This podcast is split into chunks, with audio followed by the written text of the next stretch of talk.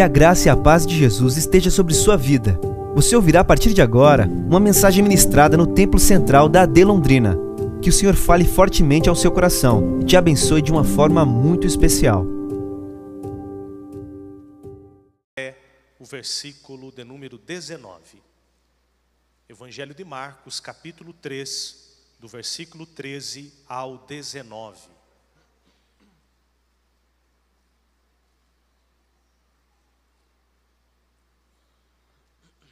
Glória a Deus. Diz assim a palavra do Senhor. E subiu ao monte e chamou para si os que ele quis e vieram a ele. E nomeou doze para que estivessem com ele e os mandasse a pregar e para que tivessem o poder de curar as enfermidades e expulsar os demônios. Simão, a quem pôs o nome de Pedro, Tiago, filho de Zebedeu, e João, irmão de Tiago, os quais pôs o nome de Boanerges, que significa filhos do trovão. André, e Filipe, e Bartolomeu, e Mateus, e Tomé, e Tiago, filho de Alfeu, e Tadeu, e Simão o Zelote, e Judas Iscariotes, o que o traiu. Amém. Podei-vos assentar. Graças a Deus. Meus queridos irmãos, como já foi dito aqui várias vezes, nesta semana ou neste final de semana nós fomos impactados por uma conscientização ou pela necessidade de uma conscientização da obra missionária e, em especial, os povos não alcançados. Quem esteve aqui na sexta-feira pôde fazer uma vivência missionária em oito espaços, né, Jorge? Oito espaços, onde cada um deles mostrava um pouco da situação em que muitos desses povos vivem e como nós temos uma responsabilidade de levarmos aquilo que nós recebemos de Deus que é o Evangelho de Jesus Cristo, a essas pessoas, povos não alcançados. Mas também, meus amados, nós temos pessoas bem próximas a nós, que são povos não alcançados também. Nós temos algumas experiências que temos é, conseguidos de Deus toda semana aqui na igreja. Nas terças-feiras pela manhã, nós saímos em uma pequena equipe para evangelizarmos em vários lugares. Algumas vezes no calçadão da cidade, outras vezes aqui no entorno, algumas vezes também em frente ao Hospital do Câncer. E temos visto muitas coisas lindas de Deus acontecer. Terça-feira passada, nós iniciamos uma evangelização que faremos todo mês de setembro, toda terça e sexta. Você é convidado se desejar participar. Toda terça-feira e sexta-feira pela manhã temos oração, termina a oração, temos o café, depois nós iremos ao Jardim do Sol e os bairros ali adjacentes.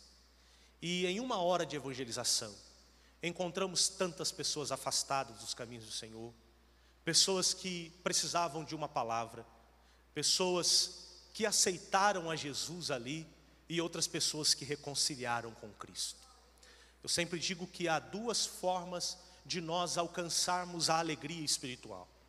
A primeira é por meio da adoração, a segunda é por meio da evangelização. Quando nós vamos levando a palavra do Senhor por missão, seja missões urbanas, missões transculturais, missões a povos não alcançados, nosso coração é tomado de um grande, de uma grande alegria. Somos tomados de alegria em ver estas almas sendo alcançadas pelo Senhor Jesus. Isso tudo por quê? Porque Deus ama missões. Deus ama missões. Na realidade, Deus tem uma missão. Nosso Deus, ele tem uma missão. E a missão de Deus é estabelecer o seu reino sobre toda a criação. Ele tem esse propósito de estabelecer o seu governo sobre toda a criação. Por isso Deus enviou o seu filho, A palavra do Senhor diz no texto que nós conhecemos muito bem, João 3,16, que Deus amou o mundo de tal maneira que deu, que enviou, que deu o seu Filho unigênito, para que todo aquele que nele crê não pereça, mas tenha a vida eterna. Deus enviou o seu Filho para que o seu Filho realizasse a sua missão. Então podemos dizer que Jesus também tem uma missão. E qual é a missão de Jesus? A missão de Deus. Deus tem uma missão. Jesus tem uma missão, a missão de Deus. Jesus foi enviado para cumprir a missão de Deus. Nos seus dias terrenos, na sua vida aqui na terra, Jesus viveu em constante comunhão com Deus. Jesus viveu uma vida próxima ao Senhor.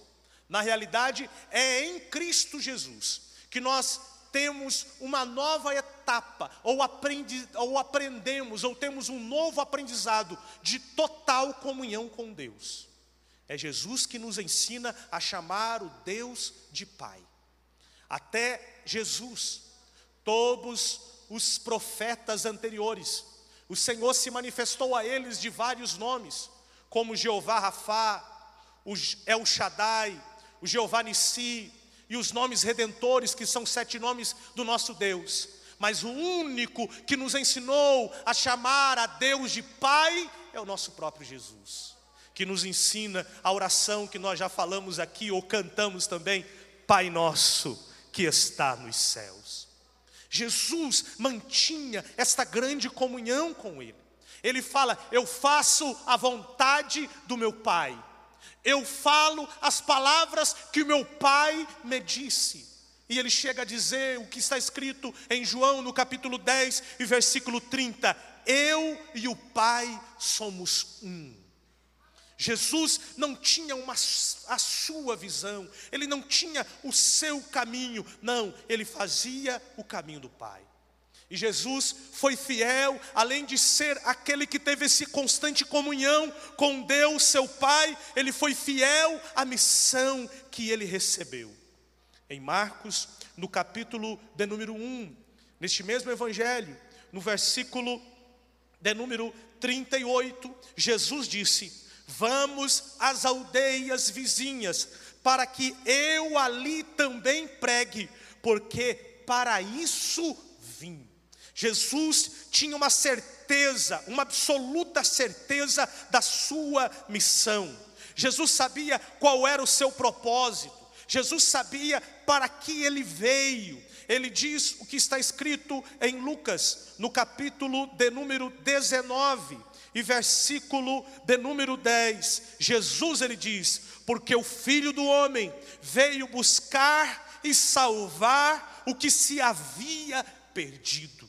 E não somente isso, olha o que está escrito em João, no capítulo de número 12, versículo de número 27.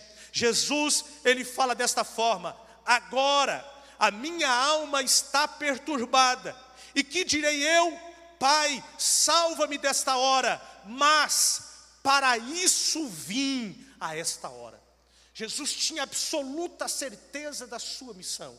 Jesus tinha absoluta consciência do seu propósito, o propósito de pregar o evangelho do reino de Deus, o propósito de buscar e salvar aqueles que se haviam perdido, e o propósito do sofrimento e da cruz, da sua morte, da, do seu sacrifício vicário e absolutamente necessário.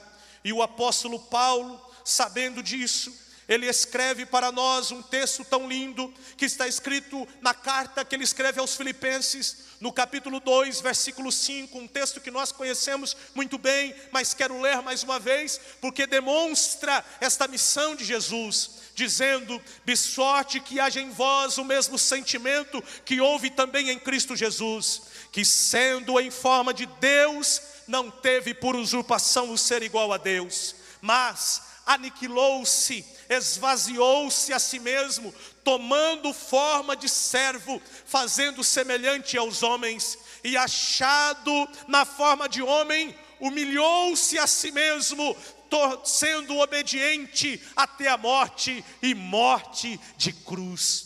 Jesus tinha absoluta consciência desta sua missão. Sendo Deus, aniquilou-se, sendo formando-se homem. Sendo homem, foi servo. Sendo servo, foi obediente. Sendo obediente, foi até a morte e morte de cruz. Ele não teve nenhum problema em descer esses degraus, em cumprir a sua missão, mas o texto continua: pelo que Deus o exaltou soberanamente, que lhe deu um nome que é sobre todo nome, para que todo nome se dobre de todo joelho e para que o nome de Jesus se dobre todo o joelho dos que estão nos céus e na terra e debaixo da terra, e toda língua confesse que Jesus Cristo é o Senhor, para a glória de Deus Pai. Você pode glorificar ao Senhor Jesus? Aleluia! Glórias sejam dadas ao nome do Senhor.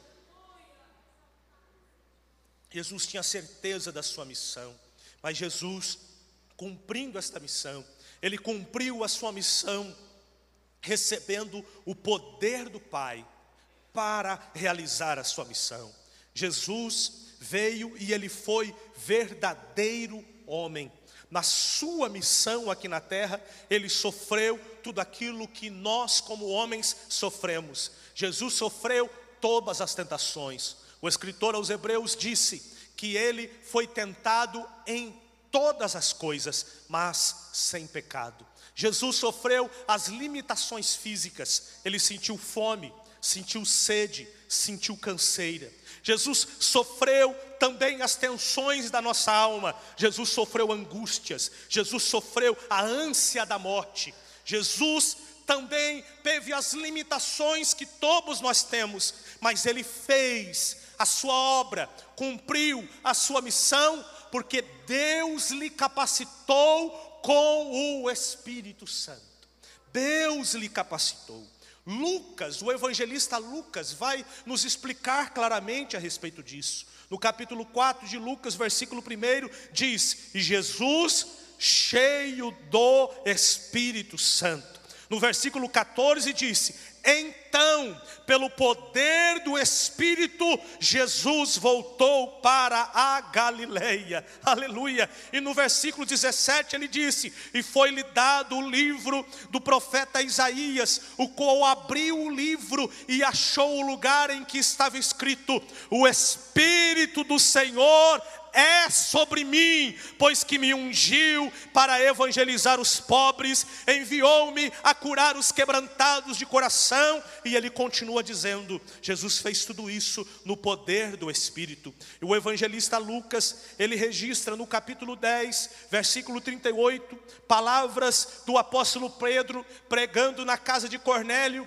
e ele diz assim em Atos 10 e 38: como Deus ungiu a Jesus de Nazaré com o Espírito Santo e com virtude, o qual andou fazendo o bem e curando a todos os oprimidos do diabo, porque Deus era com ele.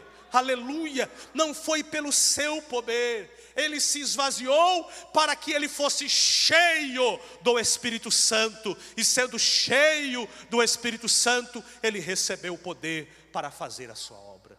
Ora, meus amados irmãos, eu disse que Deus ama missões e que Deus tem uma missão, e com esta missão enviou seu filho para realizar a sua missão.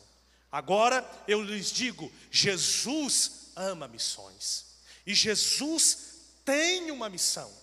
Jesus ama missões e ele tem uma missão. E a missão de Jesus é reconciliar com ele todas as coisas. Eu quero ler dois textos com os queridos irmãos. Primeiro que está em Colossenses, no capítulo de número 1, versículo de número 19 e versículo de número 20. Esse texto vai falar da missão de Jesus. Diz assim: porque foi do agrado do Pai que toda a plenitude nele habitasse, e que, havendo por ele feito a paz pelo sangue da sua cruz, por meio dele, de Cristo, reconciliasse consigo mesmo todas as coisas, tanto as que estão na terra como as que estão nos céus. A missão de Jesus é reconciliar por meio dele ao Pai todas as coisas. A morte de Cristo, a morte de Cristo, o sacrifício de Cristo na cruz do Calvário, não é somente para salvar os homens e as almas dos homens, a salvação de Cristo é para a salvação de toda a criação. Deus fará novas todas as coisas. Haverá o tempo em que nós ouviremos: Eis que surgem novos céus e nova terra. Aleluia. Um outro texto que fala a respeito da missão de Jesus está na carta de 1 aos Coríntios, capítulo de número 15, versículos de número 24 e versículo de número 25. Diz assim a palavra do Senhor: Depois virá o fim, quando tiver entregado o reino a Deus, ao Pai, falando de Jesus, e quando houver aniquilado todo o império e toda a potestade e força, porque convém que reine até que haja posto a todos os inimigos debaixo dos seus pés. Chegará esse tempo, como está escrito em Romanos, em breve, o Deus de paz esmagará Satanás debaixo dos vossos pés. Aleluia! Quantos almejam esse dia? Quantos almejam esse dia? Glória a Deus! Esta é a missão de Jesus. E assim como Deus enviou o seu filho Jesus, Jesus enviou os seus discípulos. O texto que nós lemos, a Bíblia fala: subiu ao monte e chamou para si os que ele quis. Na versão Almeida e atualizada, esse texto tem uma palavra a mais, dizendo: chamou para si os que ele mesmo quis, dando uma ênfase nesse chamado de Deus, nesse chamado de Jesus. Jesus, no texto de Lucas, vai dizer que ele subiu ao monte e lá ele passou a noite toda orando. Se ele passou a noite toda orando e ele chamou doze para estar com ele, é como que se ele orasse uma hora para cada um deles. Não foi uma escolha aleatória, não foi uma escolha feita de qualquer forma, mas foi debaixo de muita oração, e ele decidiu escolher aqueles que ele mesmo quis. Mas a escolha de Jesus é um pouco estranha. Jesus não chamou os daqueles que moravam em Jerusalém, mas chamou em sua maioria os galileus, que eram alvos de preconceito. Havia entre eles Mateus, o publicano, que era considerado o traidor da pátria. Como está escrito no texto que lemos, havia entre eles Tiago e João, que eram homens de pavis curtos, eram homens que rapidamente se explodiam, a ponto de terem um apelido que Jesus lhes deu, que era Boanerges, ou filhos do trovão, aqueles que rapidamente trovejavam por causa de serem nervosos e explosivos. Jesus escolheu também a Pedro, um homem totalmente inconstante, que aparentemente era uma pedra, mas era um pedregulho, era uma aparência de forte, mas rapidamente qualquer um chutava, era alguém como uma cana que ia de um lado para o outro. Jesus escolheu, Jesus escolheu um radical nacionalista, Simão o Zelote, aquele que tinha luta armada a favor da nação de Israel, disposto a tudo e contra todos a favor do império, em favor de, da Israel contra o império romano. Jesus não utilizou os paradigmas normais. Jesus não foi nos grandes centros procurar os melhores, mas Jesus escolheu os mais simples. A escolha de Jesus não é uma escolha, como eu disse, é coerente, mas a Bíblia deixa bem claro, ele escolheu aqueles que ele quis. Ele escolheu aqueles que ele desejou. Aqueles que, quem sabe, se fosse eu ou você, não escolheria, mas o Senhor desejou escolher. E o texto que nós lemos vai falar quais são os propósitos da escolha de Jesus. As, os propósitos da escolha de Jesus, é, em primeiro lugar, é para que eles tivessem comunhão com Ele. O versículo 14 que lemos de Marcos capítulo 3 diz: E nomeou doze, para que estivessem com Ele, para estarem com Ele, para viverem com Ele. Jesus os chamou para si, Jesus os chamou para estarem com Ele. A Bíblia fala que havia numerosa multidão que o acompanhava. Jesus, eu acredito que quando ele chegava em algumas daquelas cidades, as cidades todas paravam. A Bíblia fala de uma vez que ele estava indo à casa de Jairo, que a multidão o apertava, era muita e muita gente. Quando Jesus estava num deserto, Jesus multiplicou cinco pães e dois peixinhos. Mateus vai dizer para nós que só de homens havia cinco mil homens, além de mulheres e crianças. Eram muitas e muitas pessoas que seguiam a Jesus. Lá na frente, nós vamos ver quando Jesus é ressuscitado, que ele parece, ele aparece para 500 irmãos. Lá em Lucas, no capítulo 10, a palavra do Senhor fala que Jesus envia os 70, que eram como que 70 evangelistas, mas desses milhares, desses 500, depois no Pentecoste 120, capítulo 10 de Lucas, os 70, Jesus escolhe 12. 12 para estarem junto dele, 12 para terem comunhão com ele. E a palavra do Senhor vai dizer, em Marcos mesmo, no capítulo 1, versículo 16, que Jesus os, chamar, os chamou, diz a palavra, e andando junto ao mar da Galileia, viu Simão e André, seu irmão, que lançavam as redes ao mar, pois eram pescadores. E disse, e Jesus lhes disse: Vinde após mim, e eu farei que sejais pescadores de homens. E a Bíblia diz: E deixando logo as suas redes, o seguiram. No versículo 20, Jesus também chama Tiago e João, e ele diz, e a palavra do Senhor diz: E logo os chamou, e eles, deixando seu pai Zebedeu no barco com os empregados, foram após eles. No capítulo 2 de Marcos, no versículo de número 13, diz assim: E tornou a sair para o mar e toda a multidão ia ter com ele, e ele os ensinava, versículo 14, e passando viu Levi, filho de Alfeu, sentado na alfândega, e disse-lhe: segue-me, e levantando-se, o seguiu. Eram homens que deixaram tudo, eles o chamou e eles abandonaram tudo para seguir a Jesus, para ter comunhão com Jesus, e a Bíblia fala que esses discípulos aprenderam a orar com Jesus. Jesus falou os mistérios do reino de Deus somente para esses doze. O Senhor falava com todos por meio de parábolas, mas para os doze, Jesus falava os mistérios de forma clara, por quê? Porque havia comunhão, eles estavam próximos. Jesus disse para um que queria seguir Jesus, dizendo: Mestre, eu irei contigo aonde o Senhor quiser, aonde o Senhor for. Jesus disse: As raposas têm covis, os pássaros têm os seus ninhos, mas o filho do homem não tem aonde reclinar a sua cabeça. Esses doze seguiram a Jesus. Jesus teve um ministério intenso. Foram três anos e seis meses intensos.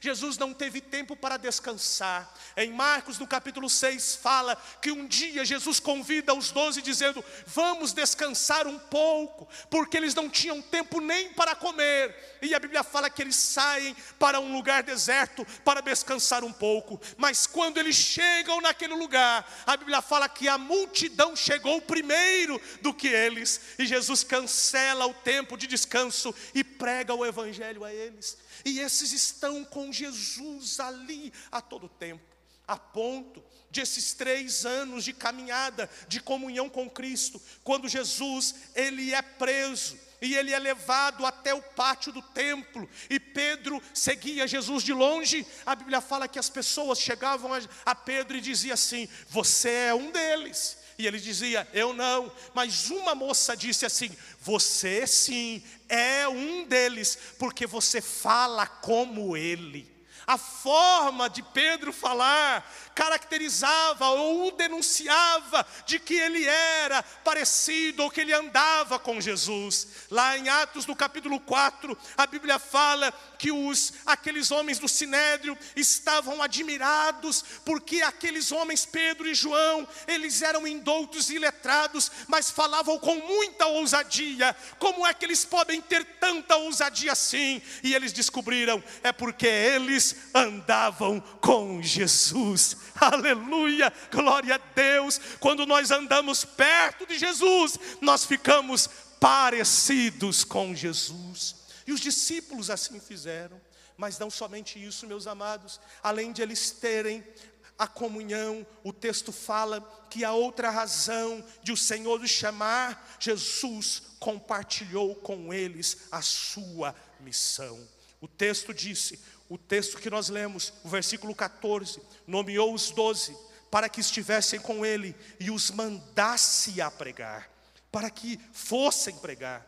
E a Bíblia fala que o Senhor fez isso em Marcos, no capítulo 6, versículo de número 7. Diz assim a palavra de Deus: E chamou a si os doze, e começou a enviá-los de dois a dois, e deu-lhes poder sobre espíritos imundos. E no versículo 12 diz assim: E saindo eles, pregavam ao povo para que arrependesse. Jesus foi, Jesus os chamou e Jesus compartilhou a missão. O ministério de Jesus, você vai ver, é Jesus pregando e depois os discípulos pregando. Jesus, num certo momento, ele diminui a, a, seu propósito de pregar para as pessoas, para ter um ministério mais de ensinar os seus discípulos e enviá-los a pregar. Mas não somente isso, Jesus, além de compartilhar a sua missão, Jesus compartilhou a sua autoridade e o seu poder. Olha o que diz em Marcos, que eu disse no versículo 15: e para que tivessem o poder de curar as enfermidades e de expulsar os demônios. E a Bíblia fala que isso aconteceu em Mateus, no capítulo de número 10, quando Jesus envia os doze, diz a palavra do Senhor no capítulo 10, versículo 5. Jesus enviou esses doze para e lhes ordenou: Não ireis pelo caminho dos gentios, nem entrareis em cidade dos samaritanos, mas ides antes as ovelhas perdidas da casa de Israel, e indo pregai a mensagem que o próprio Jesus pregou, dizendo: É chegado o reino dos céus. E olha o que diz o versículo 8: Curai os enfermos, limpai os leprosos, ressuscitai os mortos, expulsai os demônios, de graça recebeste, de graça dai. Aleluia. Em Lucas, Lucas, no capítulo de número 10, versículo de número 8, quando ele envia, e aqui nesse contexto, ele envia os 70, no capítulo 8 ele diz: E em qualquer cidade em que entrardes e vos receberem, comei do que lhes puserem adiante. E olha o que diz o versículo 9: E curai os enfermos que nela houver, e dizei-lhes: É chegado a vós o reino de Deus. Aleluia. Compreendem, meus irmãos, que a mesma mensagem que Deus anunciou, Jesus pregou, e a mesma mensagem que Jesus pregou, os discípulos pregaram. O mesmo poder que Deus teve passou a Jesus, e Jesus curou os enfermos e expulsou os demônios, e este mesmo poder, este mesmo poder foi dado aos discípulos, e eles curaram os enfermos e eles expulsaram os demônios. Meus amados irmãos, Deus enviou a Jesus, Cristo enviou os seus discípulos, e isso foi vindo, foi vindo de gerações, de gerações em gerações, e chegou até nós. Chegou até nós. Este mesmo propósito, este mesmo caminho que fiz aqui, chegou até nós. Assim como Deus enviou a Jesus, Jesus enviou os seus discípulos. Jesus olha para nós aqui nesta noite. Jesus olha para as nossas vidas aqui nesta noite. E a mesma, o mesmo processo ou a mesma dinâmica que o próprio Jesus chamou, Jesus escolheu, Jesus compartilhou comunhão, Jesus compartilhou a missão e Jesus compartilhou o poder da mesma forma. Jesus faz o mesmo conosco. Faz o mesmo conosco. E desta forma, meus amados, eu quero aplicar isso e terminando ao seu coração dizendo: Jesus escolhe quem Ele quer. Você pode dizer, eu não posso, eu não tenho, eu não consigo.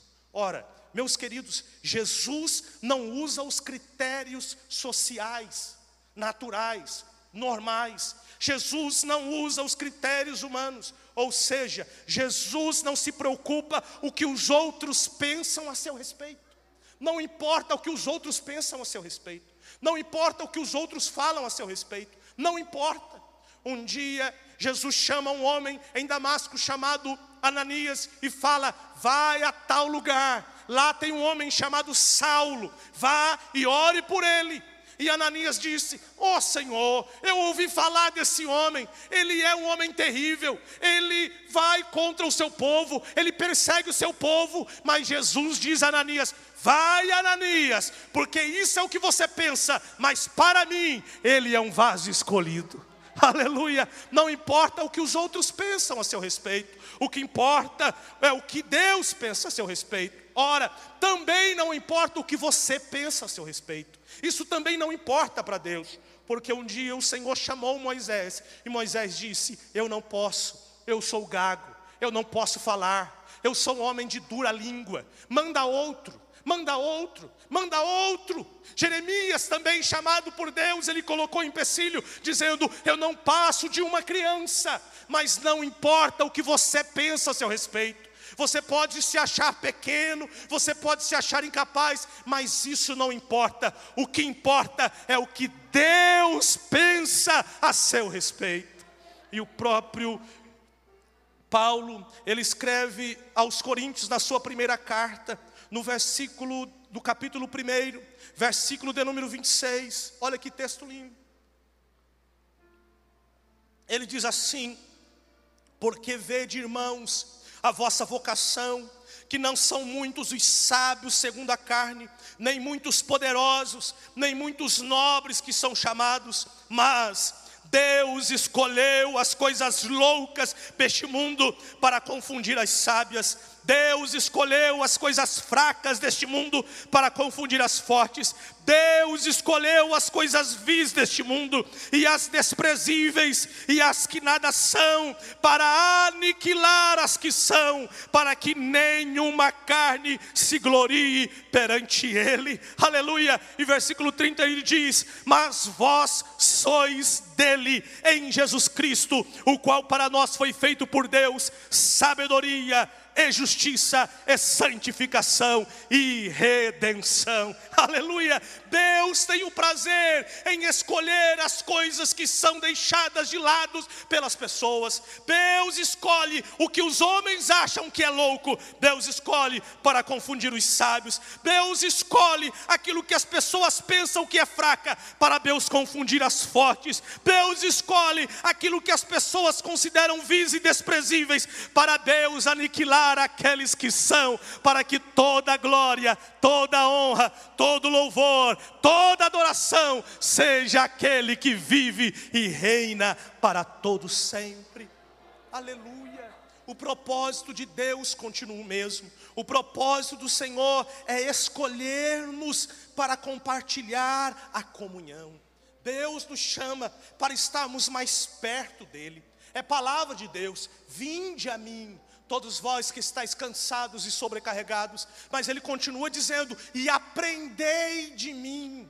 Aprendei, esteja pertinho, tomai sobre vós o meu jugo, fique do meu lado, vai ter uma corda ou uma canga que vai prender você a mim, e nós vamos andar juntos, e você vai aprender de mim a ser manso e humilde de coração o Senhor nos convida a esta comunhão. A palavra do Senhor fala que Ele promete a Sua presença, quando Ele diz: Eis que eu estou convosco todos os dias, até a consumação dos séculos, aleluia. Ele nos chama a Sua presença, Ele nos chama a Sua proximidade, Ele nos chama a estar junto de, dEle. Há um texto bíblico, meus amados irmãos, que sempre toca em meu coração que fala da comunhão que Moisés tinha com Deus. Olha o que diz Êxodo, no capítulo de número 33, versículo de número 7, versículo 7. Aleluia. Em diante, olha o que diz a palavra do Senhor, do versículo 7 até o versículo 11. E tomou Moisés a tenda, ele tinha como que uma tenda, que era a tenda chamada tenda da congregação, que era o seu momento particular. Ele saía do arraial e ia para fora, armava ali a sua tenda para ter comunhão com Deus. E o texto diz: E tomou Moisés a tenda e a estendeu-a para si fora do arraial, desviada longe, longe do arraial, e chamou-lhe a tenda da congregação, da comunhão, da presença. E aconteceu que todo aquele que buscava o Senhor, todo aquele que desejava a presença de Deus, todo aquele que tinha comunhão, que queria comunhão, saía, e saía e ia até a tenda, ia até a tenda da congregação fora do arraial. E aconteceu que, saindo Moisés à tenda, todo o povo se levantava, cada um ficava em pé à porta da tenda e olhavam para Moisés pelas costas respostas a até entrar na tenda. E aconteceu que, entrando Moisés na tenda, a presença de Deus descia a coluna de, de nuvem e punha-se à porta da tenda. É como que Deus trancando a porta e dizendo: Agora sou eu e Moisés. E todos se inclinavam, cada um à porta da sua tenda. E olha o que diz o versículo 11: E falava o Senhor a Moisés face a face, como qualquer fala com seu amigo. Depois tornava ao arraial, mas o moço Josué continuava ali. Olha, Deus quis e ele fazia com Moisés, falando face a face, com amizade, da mesma forma, Deus nos convida a esta comunhão, mas Deus também nos convida a compartilhar a sua missão. Deus tem uma missão, Jesus tem uma missão, e Ele compartilha conosco esta missão. Ele diz: Ide por todo mundo e pregai o Evangelho a toda criatura. Nem todos nós iremos aos refugiados, aos indígenas, aos surdos, aos ciganos, aos ribeirinhos, aos quilombolas, aos mais pobres entre os pobres e os mais ricos entre os ricos, e nem quem sabe chegaremos aos sertanejos, mas você tem o seu mundo, você tem o seu habitat, você tem um lugar aonde você trabalha, você tem um lugar aonde você mora, você tem o ambiente da sua família, você tem o seu ambiente de relacionamento. Ide, ide a todo mundo, esse é o seu mundo, e pregai o Evangelho. E o Evangelho é arrependei-vos, crede no Evangelho, porque o reino de Deus está próximo. Não é outra mensagem, a mensagem continua a mesma, a mesma mensagem que Jesus pregou, a mesma mensagem que os discípulos pregaram, é a mesma mensagem que nós pregamos: arrependei-vos, porque o reino de Deus está próximo e crede no Evangelho. É a mesma coisa, é pregar este Evangelho a toda criatura. Jesus disse: Ide e façam discípulos de todas as nações. E no capítulo 1 de Atos dos Apóstolos, no versículo 8, e ele diz: Mas recebereis poder ao descer sobre vós o Espírito Santo, e ser-me-eis minhas testemunhas, tanto em Jerusalém, como em toda a Judéia e Samaria e até os confins da terra. Aleluia! O Senhor escolhe-nos para compartilhar a sua missão. E eu termino esta meditação dizendo que o Senhor nos escolhe para compartilhar a sua autoridade e o seu poder. O Senhor não nos deixa sós, o Senhor nos dá ferramenta. Todo bom profissional, ele tem boas ferramentas. Nenhum profissional é capaz de cumprir a sua profissão se ele não tiver em suas mãos boas ferramentas. Ora, Deus nos chamou para sermos arautos dele para levarmos o seu evangelho, e o Senhor também nos capacitou com essas ferramentas. Olha o que diz em Marcos capítulo 16, um texto conhecido, versículo 17, e estes sinais seguirão ao que creem. Meus amados, isso não ficou preso lá, é para nós, é para nós, aqueles que creem. Esses sinais seguirão os que creem. Em meu nome expulsarão os demônios, falarão novas línguas, pegarão nas serpentes, e se beberem alguma coisa mortífera, não lhes fará dano algum, e imporão as mãos sobre os enfermos, e os curarão. Aleluia! A palavra do Senhor nos fala isso. Isso quando esse texto está dizendo, meus amados, quando nós lemos em 1 Coríntios, nós temos lá os dons espirituais que estão abertos e disponíveis para toda a igreja, mas aqui não é dom espiritual, aqui é ferramenta e é autoridade. Todo cristão que vai com ousadia e prega o Evangelho, pode, com a autoridade que há do nome de Jesus, dizer nesta autoridade: expulsar os demônios e impor as mãos sobre os enfermos e curar os enfermos, porque é Deus quem disse, é Jesus quem disse, não sou eu, não são os pastores, mas pela fé crendo com ousadia, porque estas são as ferramentas que Deus deu ao seu povo para cumprir a sua missão. Aleluia. Eu te convido a ficar em pé. Aleluia.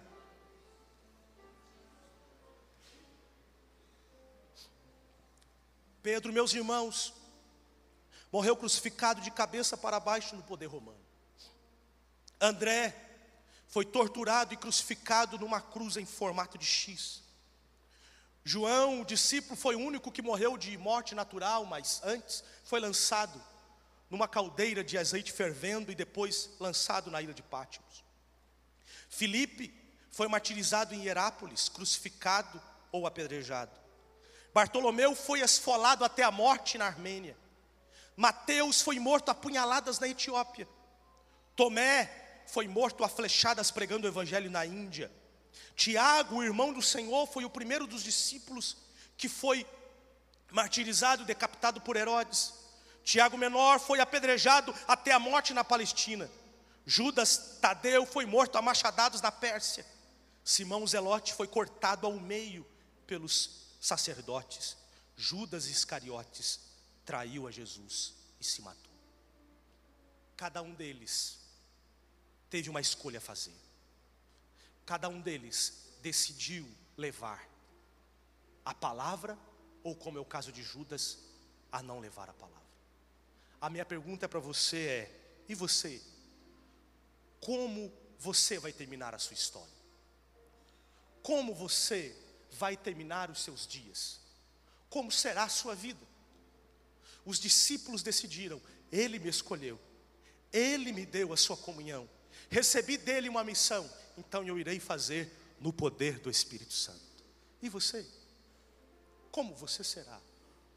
Qual será o fim da sua história? Eu quero orar com você neste momento. E eu quero que nós tenhamos uma oração neste momento, uma oração de disponibilidade, uma oração de disposição, uma oração de entrega ao Senhor. Que diremos como disse Isaías: Eis-me aqui, envia-me a mim. Em que lugar? Não sei. Você pode ser um excelente missionário sendo professor. Você pode ser um excelente funcionário, um excelente missionário sendo um vendedor, um grande missionário dentro da sua própria profissão. Você pode ser alguém chamado de forma simples a estar no dia a dia, na compra no mercado, levando Jesus. Há muitos povos não alcançados que moram do seu lado. Há um vizinho não alcançado que mora no apartamento de cima. Há um vizinho não alcançado que mora bem pertinho de você. Você está disposto? Jesus é quem te chama. Jesus é quem te escolhe. Jesus é quem quer ter esta comunhão contigo. Jesus é quem compartilha a sua missão. E Jesus é quem lhe dá a autoridade, é quem lhe dá o poder. Eu quero orar com sua vida. Se você desejar sair do seu lugar e vir aqui. Essa foi uma mensagem ministrada no Templo Central da AD Londrina. Acesse nossas redes sociais no Facebook, Instagram e YouTube e fique por dentro de tudo o que está acontecendo.